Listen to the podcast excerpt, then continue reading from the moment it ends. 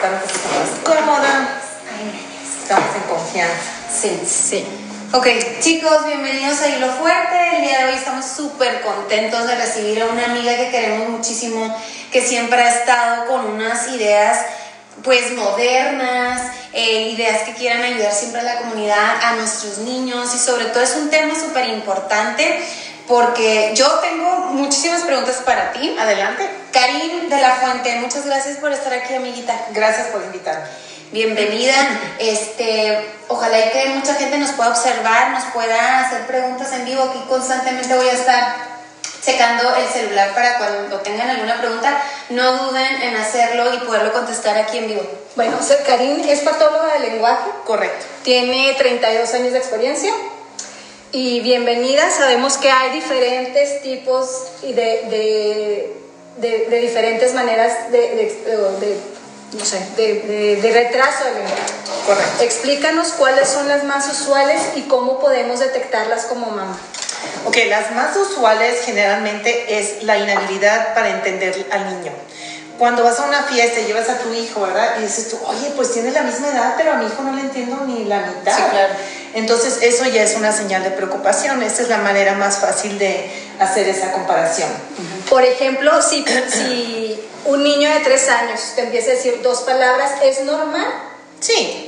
O sea, hay un rango, cada niño es diferente, sobre todo si fue el primer hijo, este, a que ha estado expuesto, etcétera, pero sí esperamos que ya den frases de dos a tres palabras. Por, supuesto, claro Ay, que sí. Este, bueno, otra pregunta, Cari. ¿A los cuántos años tenemos que tener como mamá ese poquito rojo de decir, bueno, creo que mi hijo tiene, necesita terapia de lengua o necesita terapia eh, de comunicación? Bueno, a los tres años ya deberían de platicarte algún evento de una manera muy sencilla, a los cuatro ya con más secuencia y más elaboración. Este, si están a, una, a un punto donde nada más están comunicando con una o dos palabras y son muy simples y el vocabulario es muy bajo, pues debería de ser una señal. Pero para aquellas mamás que siempre se preocupan mucho, una comparación con, con los mismos de la misma familia y sobre todo aquellas mamás que tienen esa pues esa inquietud de que algo está mal con la comunicación, deben de moverse y hacer algo al respecto. O sea, entonces, balbuceos desde, vamos, porque yo tengo varias dudas, ¿verdad? Porque ahorita yo tengo un bebé de un año, entonces lo estoy observando y para mí es, obviamente que hemos trabajado con niños con estos problemas, ¿verdad? Y estos desórdenes, pero si desde, desde el año empiezan con balbuceos, es normal. Claro que sí. Y queremos fomentar mucho la producción de las, de los consonantes, de las consonantes más básicas, que es la M, la B, la P, es donde empiezan a desarrollar mamá, papá y todo eso. O sea, bueno, ya son dos sílabas, ¿verdad? Pero ah, prácticamente a partir de los 6, 7, 8 meses. Es el balbuceo, ¿no? El balbuceo, claro que sí. Y ya cuando un año es cuando empiezan como mamá, papá. Pero ya hay otros niños, mira, yo tengo, no, por presumir, ¿verdad? Cada niño es diferente. Sí, claro. Pero tengo un nieto de 16 meses. Hermoso, con esos churros. no, Eliseo es el de 3 años, pero Ah, Max tiene 16 meses y ya te está diciendo I love you. Ay, mi niño. O sea, cada niño es diferente. Era lo que te decía, cada niño es diferente Sí, y creo este, enormemente que compararlos con otros niños mal. Correcto, estoy de acuerdo contigo.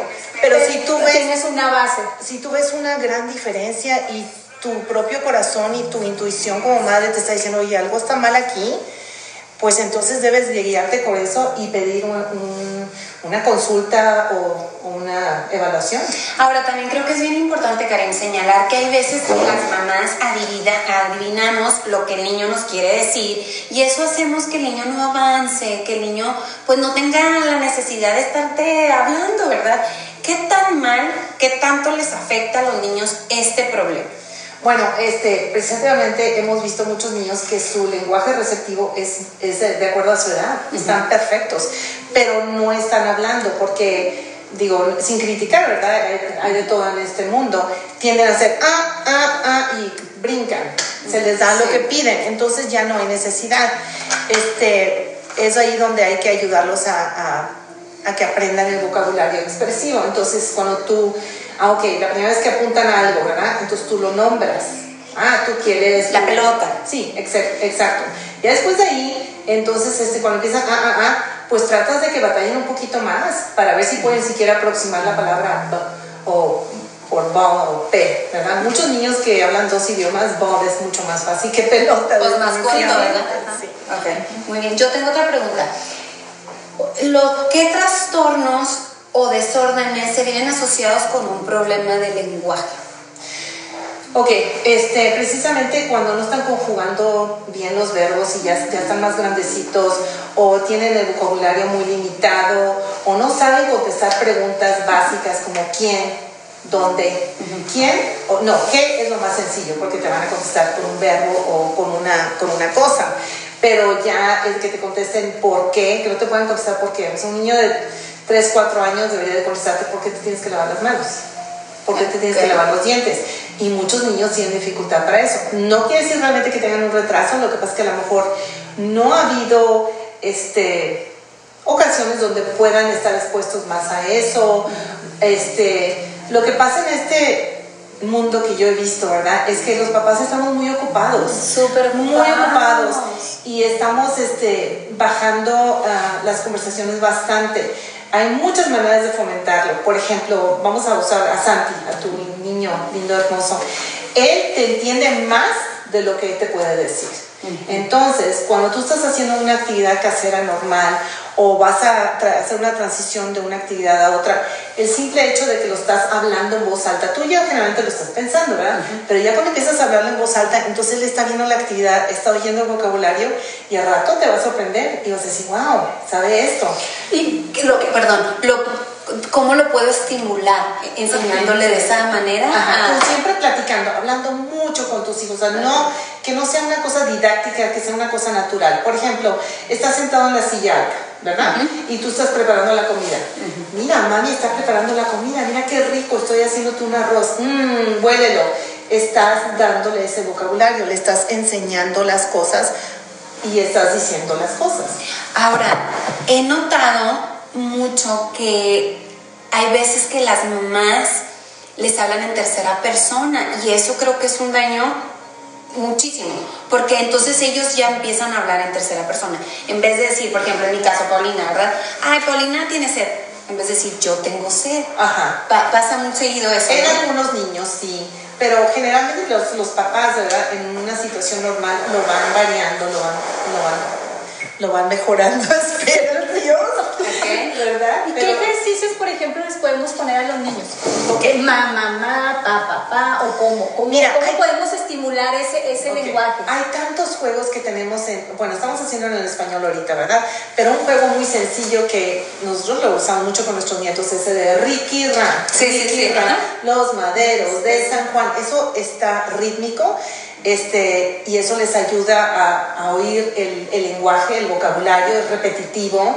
Este, yo pensaba, yo dije, no, mi mamá pues quiere que sea bailarín, porque no son, realmente son cosas y son actividades que piensas que porque te la está haciendo la abuelita no ves los beneficios que puedan brindar. Claro. Eh, vuelvo a repetir, Max es un ejemplo, 16 meses y ya me dice, ia, ia. O sea, quiere Ricky, Ran, porque nosotros le hablamos en español, sus padres en inglés, nosotros en español. Pero bueno, el Ricky Ran o Ping Pong es un muñeco de trapo y de cartón, se lava las... O sea, todos esos movimientos. Y tenemos muchas canciones en inglés también que fomentan eso. O sea, es simplemente utilizar tu... Pues, imaginación. Ajá, y tu, pues, tu instinto maternal de, de jugar, de cantar. Este, casi todos los niños aprenden eso de peekaboo o sea, eso es muy repetitivo. Todas esas cosas pueden ayudar increíblemente. Bueno, y entiendo perfectamente que hay mamás que trabajamos y hay mamás que ya llegamos cansadas a la casa y lo que queremos es ya bañarnos, ya que se duermen, ya, ya, yo quiero descansar. Entendido. Yo fui una de esas mamás, entendido. Pero eh, no es la cantidad, sino es la calidad. Lo vuelvo a repetir. ¿Y a qué me refiero a eso? que este, son unos cinco minutos, entonces mira, vamos a jugar con el agua, mira, aquí está el barquito, que no sé qué, te tomas unos cinco minutos más, pero estás platicando con ellos. Cuando los recoges de la guardería o de la, de la escuela, ¿verdad? Estás platicando con ellos, ¿cómo te fue en la escuela? Esa es una pregunta este, cargada, ¿eh? Porque si tú le haces una pregunta a un niño de cómo te fue en la escuela, pues ¿Qué quieres que te conteste? Como Gerardo. Sí. Ajá, ajá, exacto. ¿Qué hiciste? Ajá. Entonces, preguntas más específicas con quién te sentaste a comer, te gustó tu lonche de la cafetería, cómo estuvo la tarea, te saca, qué calificación te sacaste. O el simple hecho de preguntar cómo se llama tu maestra. Ajá, sí. O tu mejor amigo. Sí. Tu escuela. Ajá, exactamente. O este, dime algo padre que pasó hoy. Este, ¿qué es lo que más te gustó de tu clase de ciencias? Y Muy bien específico. Exacto, preguntas específicas van a darte más información. Ahora, la verdad, Karim, sinceramente, con todo respeto a todo el mundo, ¿verdad? Todo lo que, hacemos aquí, lo que decimos y lo que platicamos es para mejorar y para las mamás, para tener una mejor comunicación y esas actividades ahora en casa.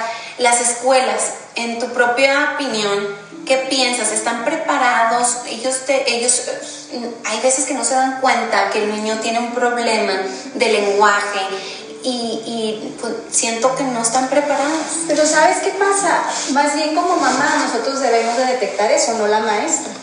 Porque cuando tú tienes, por ejemplo, un niño de tres años, que tú ya lo metes a la escuela y lo estás comparando con los otros niños, como dice Karim, por ejemplo, en mi caso, que yo veía a Gerardo que nada más solo me decía dos palabras, yo siempre iba con el pediatra y le preguntaba, es que yo pienso que Gerardo necesita terapia de lenguaje. Y él me decía, a ver, pues ¿cuántas palabras dice? Mamá, agua. ¿A los tres años?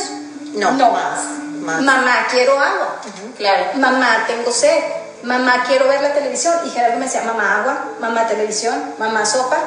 Y para mí, que yo, la, que yo la, la comparaba con mi sobrina, que son de la edad, yo decía, algo anda mal con Eso lo estabas haciendo, ya estabas haciendo tu comparación. Sí, o sea, y yo, pero tú porque pero la tienes, pero los primeros, o sea, primerizos. Pero de, todo, de todos dices, piensas que es normal. O sea, le vas y le preguntas al pediatra. Yo me compré mi, yo me compré mi libro y cuántas palabras dice a los dos años y cuántas palabras dice al año. Y lo puedes buscar en internet y es una guía general. Vuelvo a repetir, cada niño es diferente eh, digo, para los que están escuchando no lo tomen a mal, pero hay una tendencia más grande en los varones a ser un poquito más, más lento de lenguaje y de caminar. sí, no, bueno, sí y no, porque tienden a ser más orientados en su desarrollo físico. Ah, okay. Ajá, pero todo varía, todo varía. Es, es, también el temperamento del niño. Pero sí, si tú ya tienes esa, ese gusanito, tienes que hacer algo al respecto. Eh, te quiero contestar la pregunta de lo de la escuela.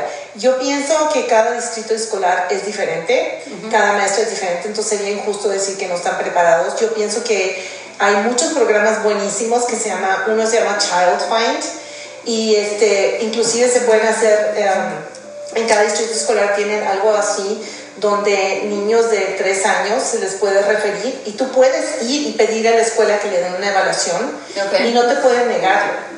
Quizás se tarden, ¿verdad? Porque hay muchos procesos de papeleo y todo eso, pero eso sí lo pueden hacer. O sea, tú como, papá puedes pedir hacer esa petición. Ajá, Y luego de ahí de esa petición, la maestra da una orden a que sea. Ok, si todavía no van a la escuela, todavía antes de que vayan a la escuela. Por ejemplo, yo trabajo también en, en otro distrito escolar en Nuevo México y hay muchos papás que tienen niños de 3 años de edad, de 2 años de edad, tienen muchas inquietudes, entonces van al departamento de Child Find y les piden una evaluación y si la hacen, y ahora si califican para un programa, porque ahorita tienen muchos salones especiales para niños de 3 años y de 4 años que tienen necesidades educacionales específicas, entonces también eh, sugieren eso. Karim, pero tienen que ser diagnosticados o no. Tú como mamá que ya sientes esa inquietud, ¿sabe qué? Yo creo que mi hijo tiene algo, aunque no estén diagnosticados. Aunque no estén diagnosticados, exactamente. Porque cada, niño, tiene derecho a recibir eh, educación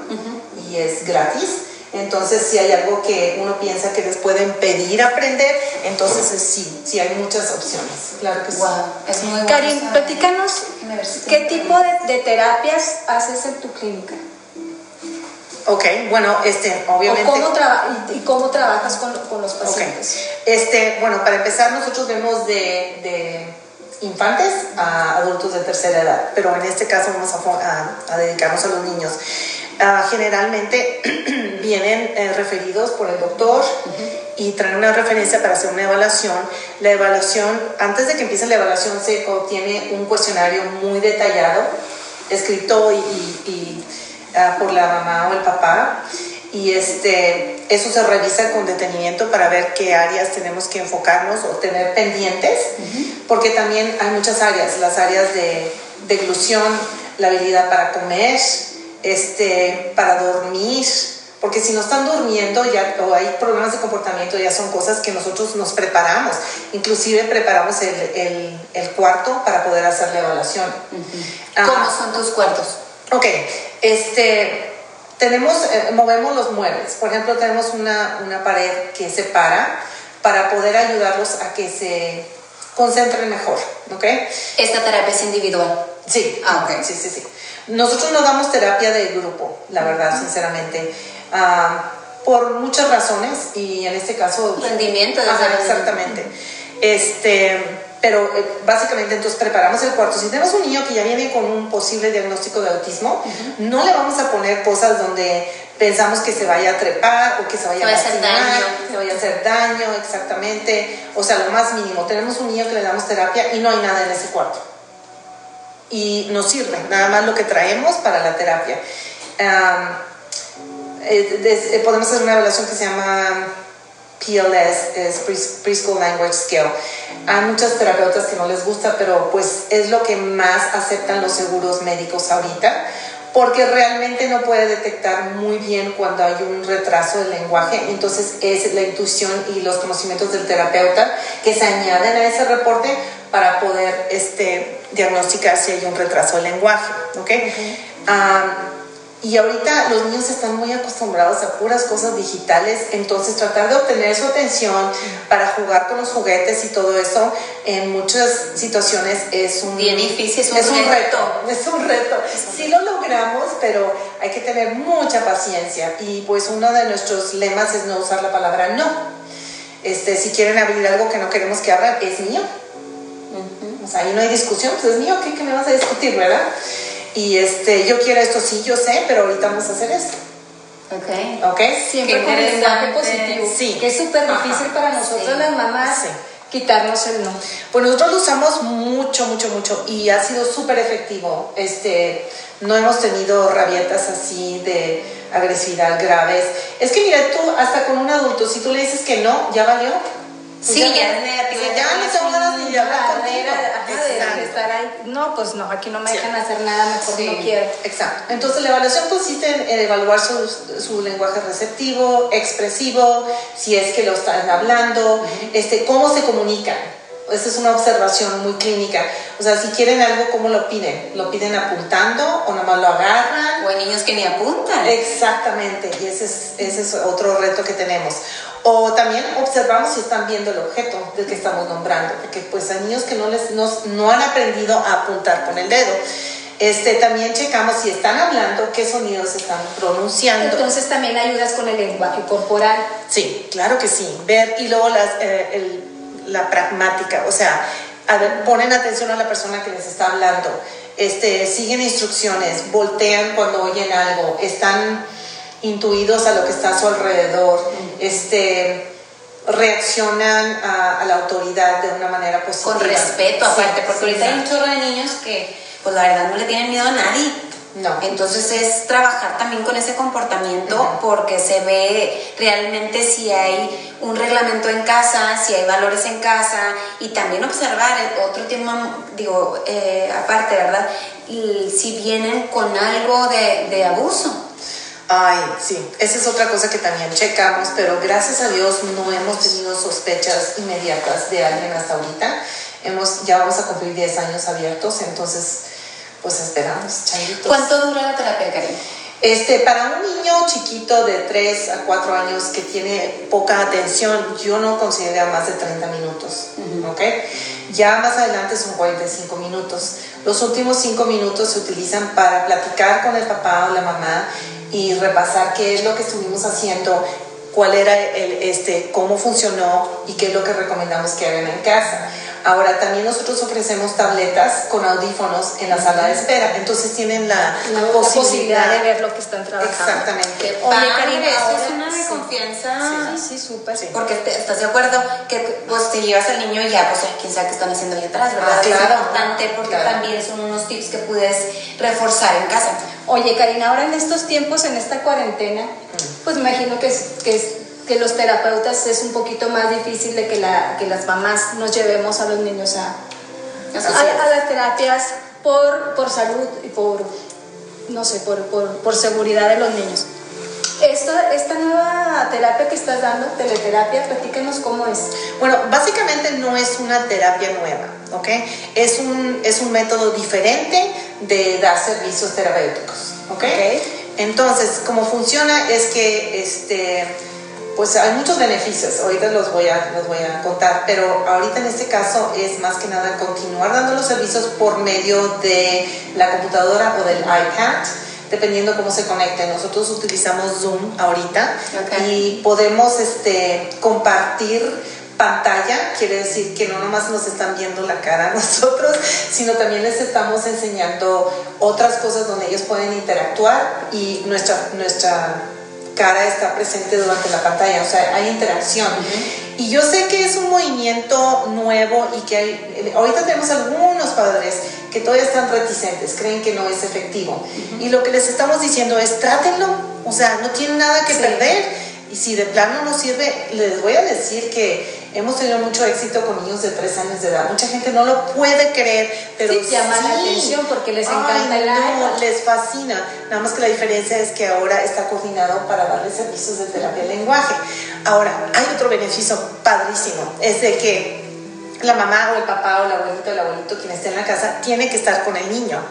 ¿Y qué creen que pasa? Se dan cuenta de todas las capacidades del niño, Claro, cómo les estamos ayudando para que respondan y eso hemos visto súper efectivo. Les voy a decir la verdad, al principio este, teníamos el caso de un niño de tres años, que el papá decía algo, la mamá decía algo, ya al rato el niño ya estaba así, porque la terapia, la terapista, la mamá y el papá. Sí, frustrado. Y es muy natural porque los papás quieren ayudar y queremos que ayuden. Entonces los que, lo, lo que les hemos enseñado gradualmente es, ¿saben qué? Nada más un padre a la vez. Ok. De, eh, te voy a pedir que me ayudes específicamente, pero ahorita déjalo que batalle un poquito, que procese la información, porque lo que pasa es que yo, eh, o sea, por ejemplo, yo le digo, ¿qué es eso, verdad? Y la mamá, ¿qué es eso? Y el papá, ¿qué es eso? Y le voy a repetir, Sí, o sea, "No, espérame, break. Sí. el niño está así. Pero lo hemos superado efectivamente y este hemos visto que los niños se emocionan, ya están esperando su cita tele- tele- por teleterapia. Te aseguro que todos los, te- los terapeutas que están ofreciendo estos servicios le han echado muchas ganas. No nomás estoy hablando de mi compañía, sino todos mis colegas. Le están echando muchas ganas, han estado practicando con sus, con sus nietos, con sus sobrinos, o sea, para asegurarse que todo salga perfecto. Mencionaste que también es para personas de ter- la tercera edad. Correcto. En, este, en esta situación, este tipo de, de ayuda, Ajá. pues ellos no, ni cómo prender el iPad, ¿verdad? Tienes toda la razón. Pero afortunadamente, este, por te voy a dar un ejemplo, hoy vamos a hacer una evaluación con una persona de tercera edad y su nieto, que es muy bueno para la computadora, va a estar ahí presente y le va a Ay, echar la mano. hermoso. Era lo que te decía, pues imagino que cuando das ese tipo de terapias a las personas de la tercera edad, que son los más riesgosos, debe de haber alguien que le prenda el iPad, se le apague y que esté escuchando, porque a lo mejor también te- su aparato de sordera o necesita, debe de estar presente. Precisamente tenemos un paciente que ha sido muy fiel con nosotros y estamos trabajando con su deglución y tiene historial de, de una embolia. Y él estaba muy reticente. No, no, no, esto no va a salir, esto no va a salir. Y le dijimos a la terapista que lo quiere mucho, ¿verdad? Oye, convéncelo. Es que no queremos que pierda su terapia, pero tampoco no queremos que venga a la clínica y se arriesgue. Entonces, es- entre el vecino, el hermano, la terapista y él, ya, Perfecto. ya están listos Mira, y están Gerardo, muy emocionados. Sí, Gerardo estaba bien, bien renuente. No quería. empecé- ajá, le empecé a decir, ah, porque ya él, él espera los miércoles. Ya sabe Ya sabe, sí, sí, le- Mañana vamos a ir con Karim, aparte que ya está pobrecito harto mi hijo del, del encierro, porque me dice, mamá, extraño la escuela, extraño a mis sí. amigos. Esto es muy duro para ellos. Sí, y luego le, y todavía decirle, no, mi amor, no podemos ir a terapia, te la van a dar por el iPad, y luego, no, es que yo quiero ir con Karim. Y luego, mi amor, ¿qué te dijo Karim de, de- de lo que está pasando? Que teníamos que saludarnos así y que no podíamos chocar manos. Y yo, ok, le digo, entonces, te- me estás dando la razón en por qué no podemos salir. El miércoles, ¿vamos a ir con Karim? yo, no, mi vida, le digo, no podemos ir con Karim. Le digo, no podemos ir, pero a las 5.15 vamos a prender el iPad y ahí va a estar Rosa. Y está fácil. Sí. Está. Bueno, pues Es lo bueno es que hay formas estos métodos y que pues me imagino que si no sé, Karen, tú eres la experta, cuántas sesiones pudieran perder. Creo que hay un retraso grandísimo. Mucho, mucho. Qué tan importante es darle la continuidad. La continuidad es súper importante, ¿verdad? La rutina, como dijo mi colega Héctor, es muy importante. Claro. Si ya estás acostumbrado a una rutina, de por sí que ya le rompieron todas las rutinas. Por el simple hecho que no pueden salir, no pueden ir a, A mall, escuela. no pueden ir al cine, no pueden hacer una bola de cosas. Nosotros los adultos estamos tratando de adaptarnos lo mejor posible, pero todos esos niños que tenían su vida de que me subo al, al camión de la escuela, que me van a desayunar, que después tengo mis clases, que voy a ver a mis compas, etcétera, eso se lo rompieron todo. Claro. Entonces es, un- es una cosa muy ¿Cómo dura. les podemos ayudar en casa, Karen? ¿Qué ejercicios podemos hacer con los niños, aparte de la teleterapia que tú les das Ajá. una vez por semana? ¿Qué podemos hacer con los niños para desarrollarles su lenguaje? Bueno, mira, hablando, eh, vamos a empezar con los peques, ¿ok? Con los chiquitos. Ok, con los chiquitos, cualquier actividad casera que ustedes hagan, simplemente narrarla, canciones, este, si ponerles música, am, eso es, eso es muy importante, la música, porque la música puede curar muchos males, como Claro, ya habrán sí. escuchado. Ok, este, por ejemplo, si tú estás ocupada, tú que tienes el chiquito, ¿verdad? Lo pones en su silla alta, no aguantan más de 10 minutos. O sea, si aguantan más. Pues más le vale que aguante. Por favor, empezar a cantar y no le van a ver el karaoke Pues y sí. te tienen que escuchar. No, no, no, no. Pero me refiero que si están sentados en la silla alta, tú estás cocinando, estás platicando con él. Y luego le puedes poner un hielito. Ok. Ay, no, hombre, eh, eh, los bebés les encantan esas cosas, lo tocas, se mueve. Muy sensorial. Ajá, exactamente. Cosas sensoriales que tú ya conoces porque trabajas mucho con eso. Este, o simplemente darle esos libros grandotes, gruesos, que lo ojeen, que vean los retratos. Este, Y explicarle, porque muchas de las veces creo yo que sí, sí se lo damos y pues el niño está, pues, y ya le empieza a romper o se lo pierde la boca, por ejemplo, en el caso de Santi, que es chiquito. Pero sí creo que es importante ahorita que estamos en casa y que tenemos el tiempo de explicarle, mira, aquí está en esta imagen, pues el sol, la nube, bla, bla, bla, ¿no? Que es tan importante para que lo vean, sea muy visual. Claro, claro. Este, eso es, es lo que se me ocurre para los peques. También, pues cuando yo los tenía chiquitos, yo sí usaba mis corralitos. O sea, hay un cuarto donde ponía el corralito para que no entraran a la cocina y ahí les estaba yo echando el ojo. este, bueno, cada familia es diferente, cada familia Cultural tiene... también. Exactamente. Pero este, no tienes que estar ahí todo el tiempo. Simplemente de repente tener una interacción. Dejamos libres también un Sí, ratito. déjalos que hagan un reguedero, que saquen todos los juguetes. Y eso No, les de que te eso, es, es Uri, enseñarlos a recoger. Ah, sí. No, a Suri le enseñé a recoger y todavía no, no Toma hay nada. tiempo, qué Ca- paciencia. Canto mina. Oye, no le Yo tengo, pues mira, ah, yo tengo uno de 30 y otro de 29. Y todavía no agarran la onda. No, sí, sí le agarro, pero bueno. Pero no to- quiere. No, no, no, sí. Pero el punto es de que sí lo hacen, este... Esta, mira, si tú estás tranquila y estás contenta, ellos están tranquilos y contentos. Si ven a los papás constantemente en el teléfono y oyendo las noticias, a ver cuántos muertos hay ahora. O sea, yo sé que hay curiosidad natural y todo eso, pero todo eso se lo transmiten a los niños. Claro. Yo no creo que necesitemos hacer eso ahorita. no. No, sabes no, que no yo o sea, Cuando no se vayan a pónganse en el teléfono, vean sus cosas, etcétera, perfecto. Pero evítenme todo ese estrés, porque sí va a haber problemas después psiquiátricos, van a haber, va a haber problemas de, de salud mental, precisamente porque, pues, so- sobre todo estar bien, y sobre todo las pérdidas de trabajo, este, no sí, poder- ha sido mucho estrés es mucho económico y, y, pues simplemente la adaptación de estar en casa todo el día cuando no estábamos acostumbrados. Es un proceso en el que cada quien, cada familia tiene que eh, aceptarlo. Pues es como cuando alguien se te muere, ¿no? Que es un Claro. proceso de un duelo que es, y la aceptación y pues dices, esta es mi realidad y cómo la brinco. Y, y nosotros tenemos la, la, la facultad de poderla vencer o la decisión de decir, pues no, y- y-. ¿Sí sabes? Entonces creo que tan importante estas eh, actividades que nos estás dando, Karim. eh, Pero nada más ahí de los peques. sí, sí, es lo que te iba a decir. Oye, Cari, ajá, bueno, seguimos con los peques y luego Los pubertos. Sí. Ándale, ahí sí sí. tengo. Ok, Sí, me, me, mira, me preocupa. Sí. Vamos a ir old school. Ok. ¿ok? Ustedes, nosotros nos criamos old school, ¿ok? Aunque yo soy mayorcita que ustedes, pero no importa, el punto es, no necesitábamos el iPad, no necesitábamos la televisión, necesitábamos el cell phone. Entonces, ¿qué hacíamos? Inventábamos cosas. Con los botes. Exacto. Entonces, les dices, por ejemplo, de la edad de Gerardo y Suri, ¿ok? Quiero que me pongan una obra de teatro. Y, y quiero que preparen sus diálogos y este porque les gusta bailar, les gusta hacer todas esas cosas. Y quiero que, que, cuenten la historia. A ver, si no la pueden escribir, tú se las escribes. O sea, si tú tienes que interactuar con ellos. O simplemente cada sábado en la noche nos van a poner un show.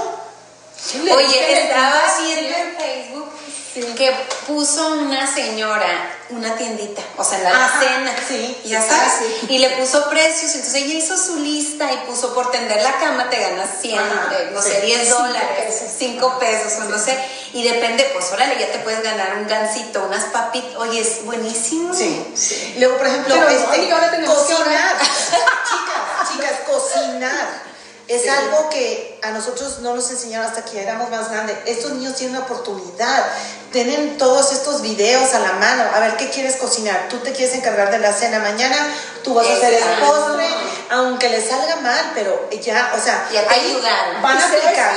Suri le encanta, le encanta cocinar, tiene sus libros de recetas. pero ahí aplicas la lectura, la secuencia, la memoria, la ejecución terminarlo y este y, y, puedes eh, hacerlo más, o sea, que vamos a escribir una crítica. O súbelo. ¿Sabes qué? Compártelo con tus Ayer puso, en una libretita puso restaurants de Suri, este, de menú, postres. Ok. Y yo, ok. Y luego me dice, te espero a las 8 de la mañana. perfecto. Y yo, perfecto. Ajá. Y ya ella nos hizo de cenar. Ahora, este, pan con Nutella. Ah, está perfecto. Pero ahora piensen en los papás que están dentro de la casa, tienen que seguir trabajando y tienen a tres corriendo por todos lados, etcétera. Este, designar a cada uno con una tarea específica y premiarlos de la manera que sea. Otra cosa que recomiendo muchísimo es cada noche, no importa la edad, tener un juego de mesa. Eso ya no lo hacemos. Sí, no saben jugar dominó. Antes no, dominó. Ganaste este, con los palitos. Este, um, uno, um, ¿cómo está? Shoots and Ladders, uh, Candyland, todo eso se puede traducir en español.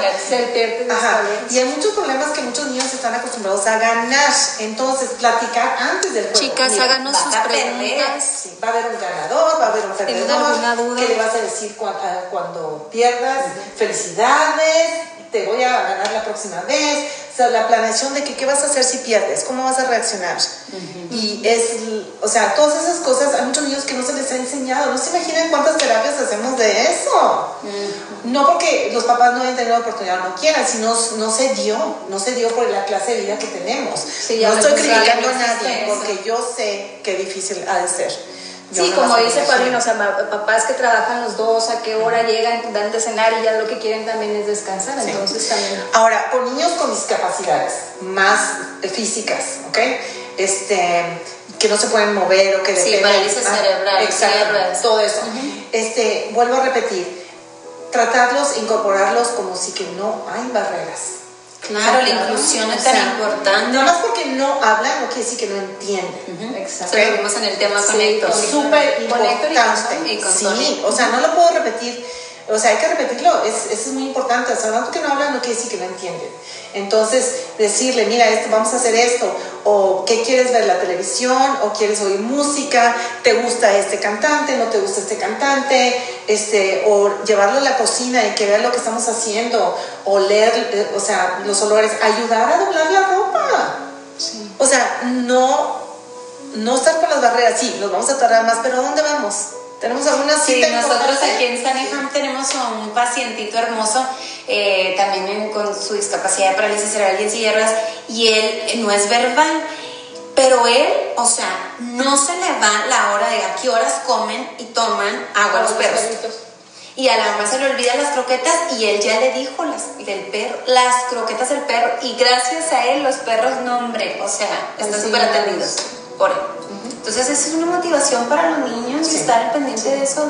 Y hacerse responsables de los perritos. Ahora, aquellas familias que puedan y tengan la posibilidad, considerar, este, no sé cómo se dice en español, fostering Ahorita hay mucha necesidad de, de, cuidar, no, de cuidar a perritos, ajá, o gatos, o que necesitan un tiempo para que los estén cuidando, y luego los regresan, pero les dan todo lo que necesitan, la comida, todas esas cosas.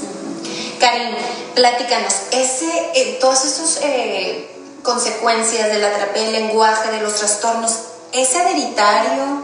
¿Cómo funciona? Eh, ¿Se desarrolla? ¿Depende de qué? ¿Por qué? ¿Por qué pasa esto? Mira, este, cuando hay niños que nacen con ah, problemas de aprendizaje, van a tener problemas de lenguaje. Okay. Cuando hay niños que tienen este, síndromes, entonces, este, por ejemplo, síndrome de Down o eh, Collins syndrome, que son ya eh, anomalías este, craniofaciales, todos ellos van a tener la tendencia a tener un retraso en el lenguaje y en la articulación. Articulación es la pronunciación de sonidos, pero a veces no es por el síndrome, sino por el síndrome tuvieron este, problemas de audición temporal. Y durante los años cruciales, si no se atiende eso, es donde van a tener más retraso en el lenguaje y la articulación. Entonces es muy importante checarles la audición y ver que, que todo eso se está checando periódicamente. Ah, no es un generalmente pues todos estos desórdenes se notan desde el primer dos, tres años. Ah, lo del autismo yo me imagino que Héctor les pudo haber contestado más a fondo, este, pero también se ha descubierto que hay niños que están presentando este, problemas de lenguaje, luego resulta que tenían apnea. Si no podían dormir, dejaban de respirar. Exactamente, porque eso causa problemas en el cerebro y, y pensamiento. O sea, no les llega oxígeno al Oye, Karin, ¿y también trabajas con el problema de la voz? ah, sí, también trabajamos mucho con la voz, trabajamos con niños que han tenido el paladar hendido, que ya se les operó, pero todavía son candidatos para terapia. Este, ahorita tenemos una niña de 14 años que pensó que no le podíamos ayudar porque ya le habían hecho un examen y, dijeron que las paredes se estaban moviendo bien, pero aún así tenía hipernasalidad, pero ya estamos trabajando con eso y está muy contenta. Y para, para conseguir que una niña de 14 años nos haga caso. Entonces, ¿existe la graduación, la, sí, una graduación de esto? Sí, sí. O sea, si ya puedes decir, ¿sabes qué? Ya te doy de alta. En algunos niños sí. Hay otros niños que van a tener muchas cirugías. Y nosotros tenemos que seguirlos apoyando. Este, ¿qué otra cosa? Ah, como dijiste de la voz, hay, nosotros vemos muchos adultos ahorita, fíjate que eso es muy interesante, que tienen problemas de la laringe este, por estrés. Entonces, hay muchos, hay muchos señores, bueno, muchos este, eh, personas de la tercera edad solos, que los hijos o si están en alguna casa de asistencia, que me imagino que los llevan ahí de esa casa de asistencia y ese tipo de cosas.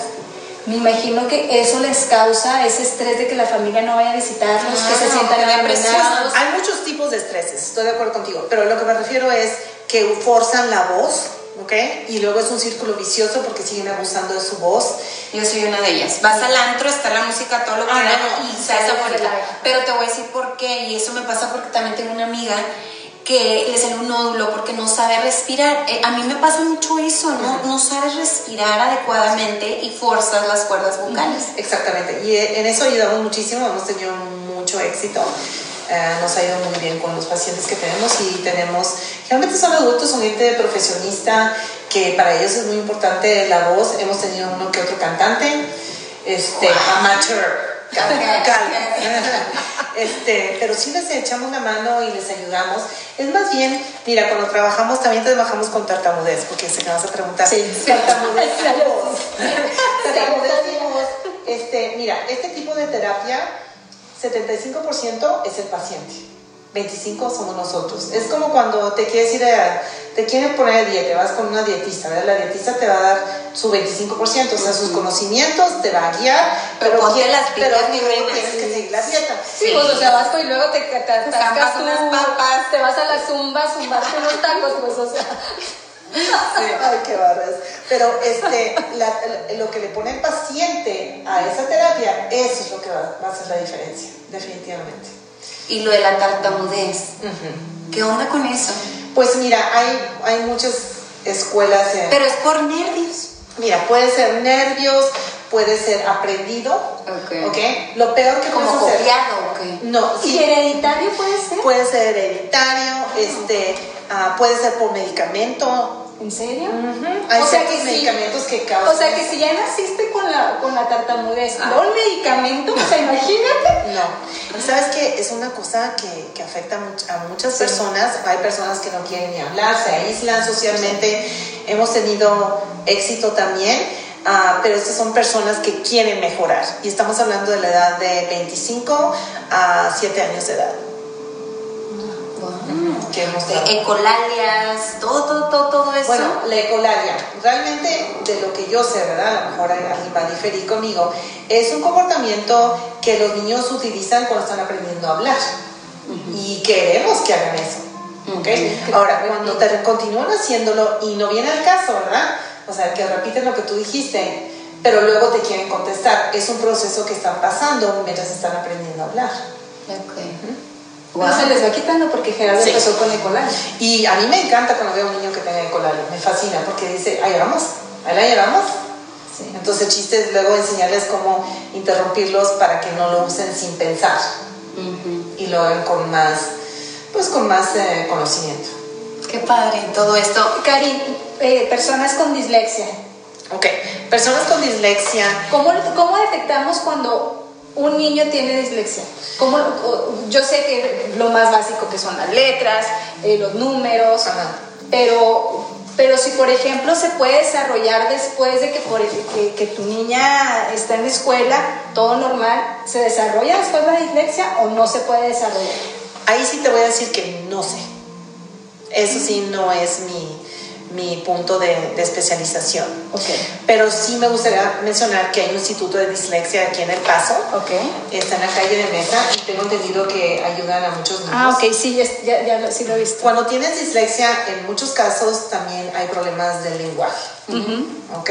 Entonces, este, y hay dislexias de diferentes niveles, por lo que yo sé, en la forma en que, en que voltean las letras, los números, Sí. pero muchos niños tienen un proceso mientras lo están aprendiendo que es normal y luego, la gente se asusta.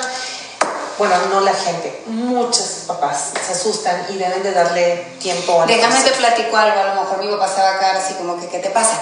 Ok, mi papá, adelante. mi papá, eh, él nació diestro y mi abuelito jugaba, tenía un equipo de béisbol y siempre quiso tener un hijo pitcher zurdo. Entonces cuando él estaba en primero de primaria, lo hicieron obligatorio que escribiera con la izquierda y amar- le amarraban la mano. Y a él se le vino un problema gravísimo de dislexia. Y la dislexia, corrígeme si no estoy bien, no, no tiene cura. Siempre la va a tener durante su vida, Ajá, ¿verdad? sí. Y, y, pues mi papá tuvo un problema gravísimo de escuela porque, pues imagínate, o sea, no escribas con la derecha cuando ya estás aprendiendo y luego cambia, o sea, como que sus hemisferios totalmente se lo cambiaron. Entonces, qué error tan garrafal. Pero ya sabes que pues hace 20, 30 años no sabíamos lo que sabemos ahora. A mi hermana le amarraban su mano porque ella nació zurda.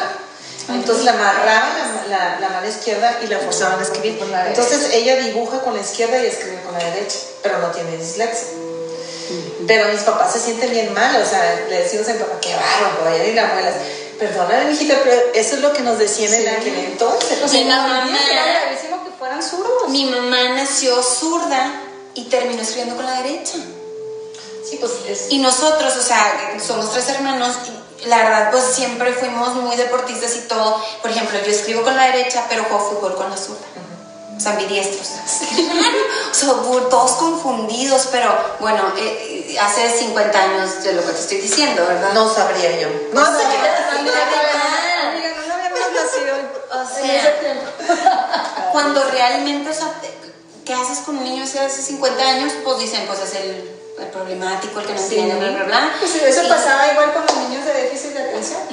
O los que no se sabían amarrar las cintas. Mi hermana se tardó muchísimo para amarrarse las cintas. Y ahora que si las ponemos bien fácil, les ponemos velcro.